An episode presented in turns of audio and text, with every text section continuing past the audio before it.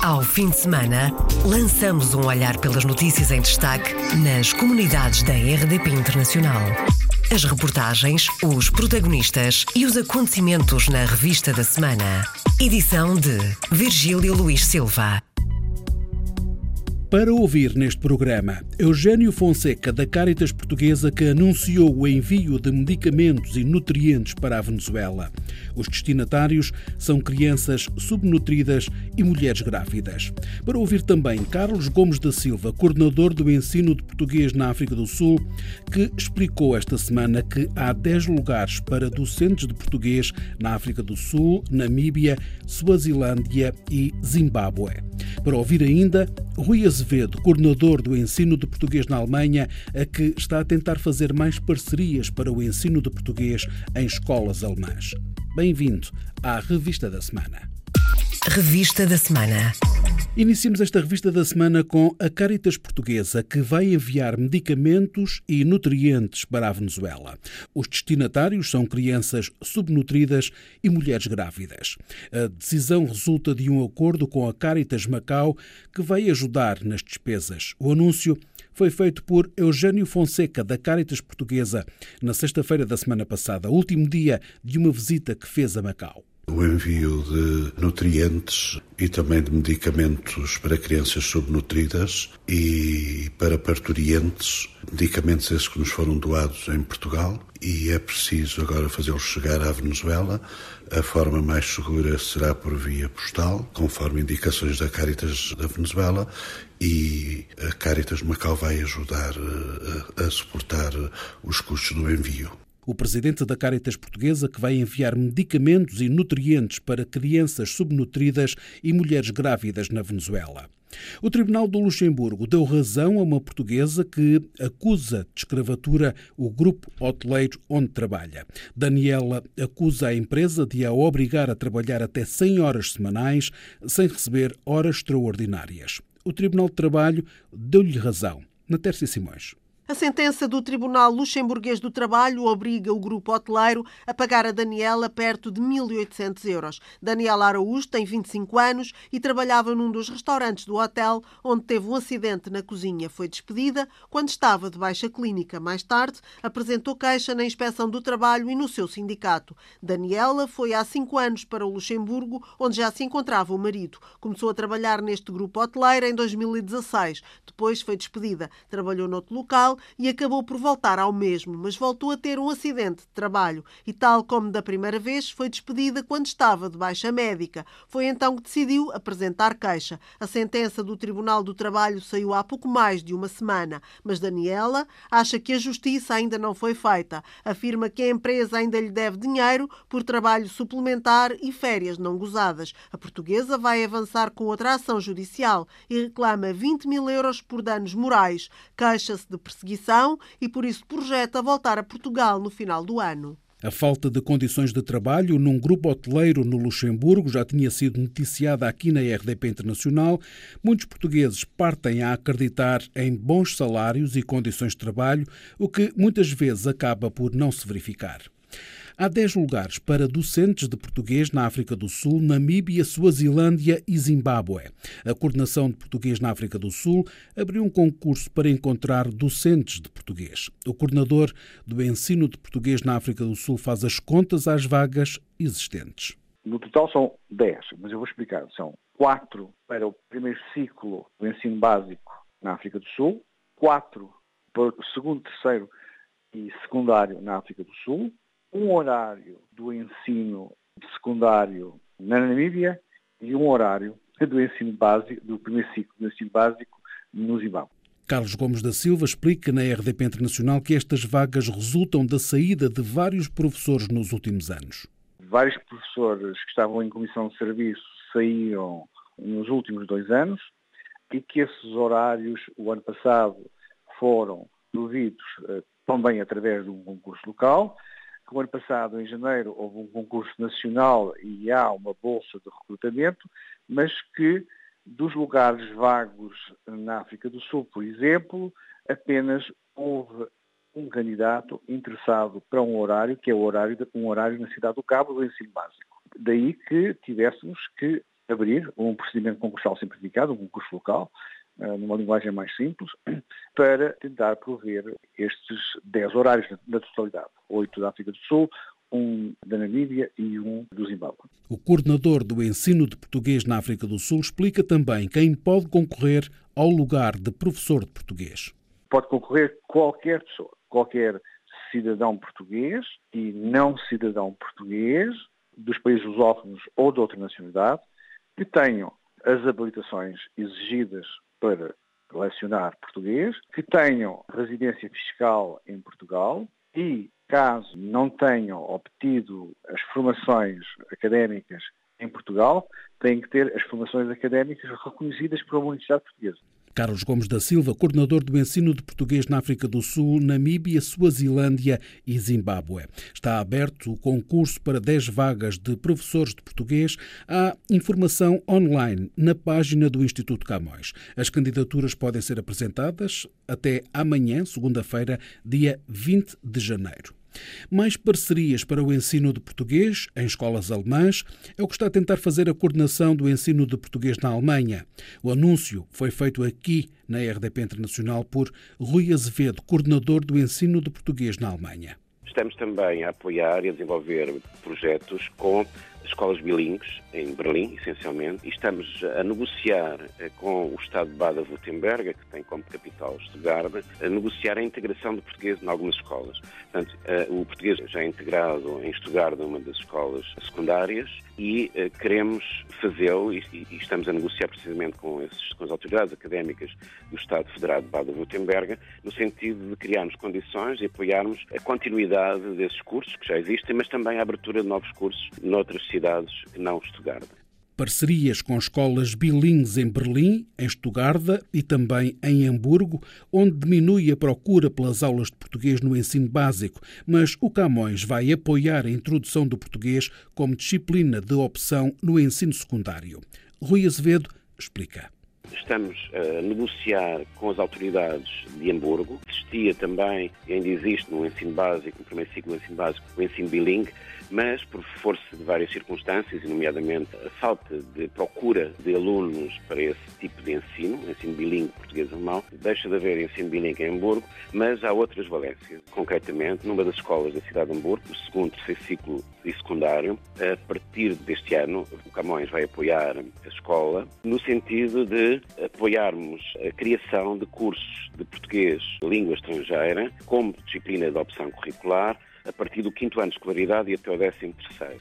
Rui Azevedo, coordenador do ensino de português na Alemanha, onde o Instituto Camões procura também a criação de um centro de exames de acesso ao ensino superior na Alemanha. Um centro em Hamburgo, onde os exames possam ser feitos em português. As declarações do coordenador do ensino de português na Alemanha, feitas aqui na RDP Internacional no espaço das manhãs O Mundo numa só língua. Foi o valor mais baixo da década. 35% dos profissionais qualificados em Portugal manifestou o ano passado intenção de emigrar. É uma das principais conclusões de um estudo agora divulgado pela consultora ACE, uma empresa de recrutamento de profissionais especializados que faz todos os anos uma análise do mercado de trabalho. O valor do ano passado é quase 30% mais baixo do que a média dos últimos 10 anos. Sandrine Veríssimo, diretora regional da Reis, explica aqui na RDP Internacional algumas das razões para uma menor vontade de os portugueses emigrarem calhar já tivemos uma maior intenção de emigrar, ou seja, este ano existem apenas 35% das pessoas que ponderam fazê-lo. Portanto, eu acho que tem um bocadinho a ver também com aquilo que é a conjuntura económica do país, então estamos numa fase mais favorável. Também tem havido mais investimento estrangeiro no nosso país, que abre também oportunidades de carreira, portanto, com a abertura de alguns centros de competências, e isto obviamente dinamiza o mercado. Relativamente às pessoas que emigraram, aquilo que eu considero é que as pessoas encontram-se satisfeitas também nas suas atuais situações, com o ambiente de trabalho, com a localização, com o pacote salarial e em Portugal, essencialmente, apesar de haver uma maior insatisfação relativamente à parte salarial, as pessoas também estão satisfeitas com o tipo de empresa, com os horários e com as instalações. Mas em Portugal talvez a maior insatisfação tenha a ver com as perspectivas de progressão de carreira e com a parte salarial. Para este estudo, a empresa fez 3.250 inquéritos a profissionais qualificados e fez a análise à fuga destes trabalhadores para o estrangeiro. Sandrine Veríssimo conta na RDP Internacional os principais destinos dos que decidem partir. A grande maioria vai para a Espanha e Reino Unido também, o que é curioso, porque efetivamente o Reino Unido, com todas estas questões do Brexit, levantamos aqui algumas questões do porquê da pessoa pretender ir para a UK agora nesta fase mais instável. Mas efetivamente foi um dos fatores. Portanto, o Reino Unido teve cerca de 38% das pessoas a manifestar interesse, 29% para a Suíça, 28% para a Holanda, 29% para a Alemanha e, portanto, em primeiro lugar, 49% de Espanha. São também estes os dados do Observatório da Imigração. Neste estudo sobre o mercado do emprego para profissionais qualificados, há outra conclusão. A grande maioria dos que partem pondera regressar. As pessoas, de facto, acabavam por optar uh, por ir por não ter as melhores condições em Portugal, quando isso aconteceu. Hoje, sinto que as pessoas, até mesmo as que já foram para fora, têm mais interesse em regressar. Depois temos que, obviamente, ponderar outros fatores para regressar, se pondera ou não diminuir uh, o salário, porque, obviamente, as condições em Portugal são diferentes não é, de, de outros países. Mas muitos pretendem regressar mesmo oferecendo menos por uma questão familiar. Sandrine Veríssimo, diretora regional da ACE Portugal, com o estudo sobre a intenção de os profissionais qualificados emigrarem, um estudo referente ao ano passado. De acordo com o Instituto Nacional de Estatística, em 2017 e 2018 saíram do país pouco mais de 80 mil pessoas. Antes, entre 2011 e 2016, a média dos que partiram foi quase de 115 mil ao ano. Para quem regressa, há apoios financeiros no âmbito do programa Regressar, lançado pelo Governo em meados do ano passado. Dois a três meses foi quanto demorou o processo de candidatura de um português que recentemente voltou a instalar-se em Lisboa depois de mais de 20 anos em Inglaterra. Depois de várias dificuldades, a candidatura foi aprovada e foi decidido um apoio financeiro acima dos 4 mil euros. Mas o processo não foi fácil para Diogo Castanheira. Iniciou um novo contrato de trabalho este mês e aplaude os incentivos do programa Regressar e conta, no entanto, que passou por vários obstáculos. A candidatura não foi fácil, não. Portanto, o processo poderia ser muito mais simplificado, desde o ponto em que nos informam que o processo pode ser iniciado enquanto ainda estamos no país de origem, no meu caso em Inglaterra. Na altura não pude iniciar o processo porque não tinha o número de telefone português, porque vivo fora do país há mais de 20 anos. Mas, entretanto, lá arranjei um número de telefone português para dar início à, à candidatura. Diogo Castanheira viveu no Reino Unido durante mais de 20 anos, regressou recentemente a Portugal, fez a viagem de carro e não conseguiu grande apoio na despesa da viagem. Nas regras de candidatura, não especifica que os gastos que são utilizados para fazer a viagem de regresso, se são por terra, se são por mar, se são por ar. E no meu caso, iria regressar a Portugal de carro com a minha família, fazendo uma travessia de barco ao mesmo tempo. O que na altura me disseram, ah, então não podemos pagar. Mas porquê? Eu estou a regressar na mesma. Pois, mas só podemos então restituir esse valor se conseguir encontrar então recibos com o seu número de identificação fiscal. E é lógico que neste caso é impossível. Não posso chegar à Inglaterra, à França ou Espanha, outro país qualquer que seja fora de, de, Portugal e dizer, olha, está aqui o meu número de contribuinte, passe-me aí um recibo, por favor, o testemunho de Diogo Castanheira na RDP Internacional. A sua candidatura ao programa Regressar foi, entretanto, aprovada. O processo demorou dois a três meses. Até agora recebeu metade da verba a que tem direito no total, mais de 4 mil euros. Mas deixou várias despesas de fora por não conseguir cumprir todas as exigências da candidatura ao programa Regressar. No final de tudo, na candidatura que eu fiz, só coloquei, portanto, a fatura que me foi passada pela empresa que fez a mudança e o recibo que tinha também, a fatura do ferry, porque realmente a nível de combustível e portagens não podia. Diogo Castanheira, um imigrante português no Reino Unido que agora regressou a Portugal. Foi uma festa no restaurante de um português em Montreal, no Canadá, quando Tony Alves recebeu a notícia de que o seu frango de churrasco tinha sido considerado o melhor do país. Por acaso sei muito nessa noite que fiz a festa dos empregados da festa do Parque de Noel. Deixei passar as festas, fomos todos para um restaurante, contratei alguém, música, fizemos até às tantas da manhã e quando foi no mesmo dia que soubemos aquilo, então dançamos, ainda dançamos mais, de alegria. Foi eleita a melhor do Canadá, uma churrasqueira portuguesa em Montreal. A escolha foi feita com base nos comentários da rede social de um grupo que representa estabelecimentos comerciais no país. Tony Alves é de Arcos de Valdevez, está no Canadá desde os 18 anos. É o proprietário do restaurante Mapul Mouillé, Galinha Molhada, e sente um grande orgulho na escolha feita por clientes do seu frango e não só, depois de muitos anos a lutar por ter um espaço seu. Eu sempre vim aqui para o Canadá com 18 anos. O meu sonho sempre foi vir para aqui, juntar um bocadinho de dinheiro e ir para Portugal. Tentei eh, duas vezes ir para Portugal e abrir qualquer coisa em Portugal, mas vi as coisas muito difíceis aí. E resolvi-me aqui, trabalhava num restaurante perto, onde passou ao fogo, e eu fui para o desemprego e obriguei-me a ter que abrir eh, a Mulher. Agora está na lista dos 100 melhores restaurantes do Canadá. Isto é um motivo de orgulho. Depois de tanta luta, Sim. é um motivo de orgulho. Sim, isso para mim foi o, o, maior orgulho, a maior alegria que me podia ter acontecido para 2020. Foi este sucesso, estamos trabalhado forte, somos à volta de 30 empregados aqui, onde faço padaria, pastelaria e uh, churrasqueira. O cliente entra, quer pão, leva pão, quer bolos, leva bolos. Natas, os famosos pastéis de nata que dizem que são melhores do que os de Portugal, os próprios canadianos. E tem sido um sucesso com o meu molho, que é o que eu digo sempre. E depois disto ter passado a fogo, que em janeiro, 4 de janeiro de 2019, passou a fogo, e eu, em dois meses, mês e meio, mesmo sem os seguros, sem nos dar as ordens para andar, eu arranquei com as obras, avancei com o trabalho para não perder a clientela e a clientela voltou ainda mais forte do que estávamos. As declarações de Tony Alves. A alegria do português é ainda maior, uma vez que há um ano um incêndio destruiu o restaurante que é churrasqueira e também padaria e pastelaria. Conta o Minhoto que o segredo do sabor do seu frango assado está no molho picante, uma criação sua.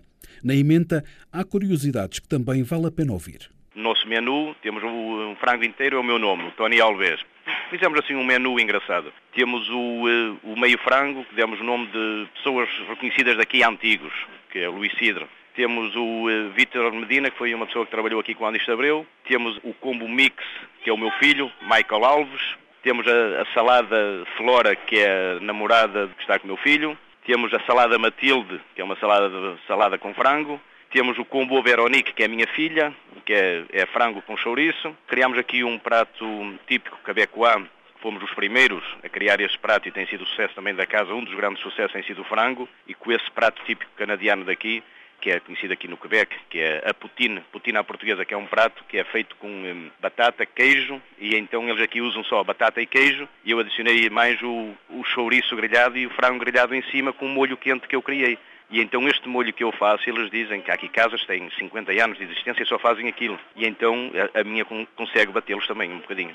E pronto, os enchidos portugueses dão melhor sabor mesmo a pratos canadianos. Tony Alves conta na RDP Internacional que não vai baixar os braços e trabalhar como sempre fez. Desde que se começou, manter o que era desde a abertura até que chegue não sei aonde, mas manter a qualidade. Quando a pessoa se julga que chegou ao topo, que chegou onde está, onde está, ai, agora vamos. Não, aí estraga tudo. É, chegou onde chegou, eu trabalho igual a eles, eu estou aqui no meio deles, eu meto o meu avental, eu meto a minha camisa preta, vou limpar as mesas, estou aqui, faço o meu trabalho como que seja um empregado como outro qualquer e aqui não há patrão, aqui é uma equipe familiar. São três dezenas os funcionários deste restaurante. Tony Alves está no Canadá desde os 18 anos, tem este restaurante há seis anos, antes trabalhou na churrasqueira de um tio. Desde o fim de semana passado que o grupo de folclore Casa de Portugal voltou à rua para cantar as janeiras, é já uma tradição em Andorra que começou com o décimo aniversário do grupo. José Luís Carvalho, diretor do grupo de folclore Casa de Portugal, contou que vão percorrer o Principado de Andorra para desejar bom ano a cantar em português. A partir do dia 11 vamos iniciar esta 14ª edição das Janeiras, uma tradição que iniciamos quando do décimo aniversário do, do Grupo de Folclore Casa Portugal e onde, portanto, pretendemos eh, visitar cerca de, de 30, 30 locais eh, de todo o Principado de Andorra. É uma iniciativa que os andorranos eh, acolheram com bom grado e além das casas particulares, dos chalés que existem aqui e sobretudo dos, dos estabelecimentos comerciais, alguns portugueses e outros andorranos, as igrejas, portanto aqui há, eh, desde que fomos cantar eh, em 2010 pela primeira vez à Catedral do Gel, onde está o co-príncipe de Andorra. A partir daí as igrejas também mostraram interesse e, portanto, vamos visitar aqui no Principado também cinco igrejas, eh, além da Catedral, em Espanha, aqui na fronteira com Espanha. Durante três fins de semana, a tradição portuguesa de cantar as janeiras será recebida em diferentes igrejas do país, lares de idosos, estabelecimentos comerciais geridos por portugueses e andorranos e diferentes coletividades. José Luís Carvalho refere que este ano o Grupo de Folclore Casa de Portugal vai estar em cinco dos sete distritos de Andorra, onde vai levar as janeiras, iniciativa que vai culminar na Catedral do Principado. Vai acabar na Catedral no último domingo do, do mês vai acabar na Catedral da Seu do Urgel, onde seremos recebidos pelo arcebispo e copríncipe de Andorra, João Henrique Vives, eh, e cada sábado e domingo eh, até ao fim do mês vamos estar a percorrer eh, das sete paróquias, dos sete distritos que há em Andorra, vamos percorrer cinco, cinco dos sete, onde vamos levar então esta, esta tradição bem portuguesa as janeiras cantadas pelo Grupo de Folclore Casa de Portugal que vão ser acolhidas eh, pelos andorranos. A 14ª edição das janeiras irá visitar mais de três dezenas de locais, estando assegurado o convívio e a tradição. Encerramos esta revista da semana com o prémio que distinguiu a fadista Mísia, em França. Mísia foi distinguida com o prémio de melhor intérprete de músicas du monde, em Paris, na quinta-feira ao final da tarde, um prémio carreira por ocasião de um novo disco Pura Vida, banda sonora. A distinção foi atribuída pela Academia Charles Cross e é a terceira vez que Mísia ganha este prémio em França. No entanto, é a primeira que é premiada pela sua carreira. Este disco de Mísia já tinha sido premiado na Alemanha. A cantora, nascida no Porto, abre já amanhã o festival Au Fil de Voix, numa das principais salas de espetáculos da capital francesa. Fechamos assim esta revista da semana. Ao fim de semana, lançamos um olhar pelas notícias em destaque nas comunidades da RDP Internacional. As reportagens, os protagonistas e os acontecimentos na revista da semana. Edição de Virgílio Luís Silva.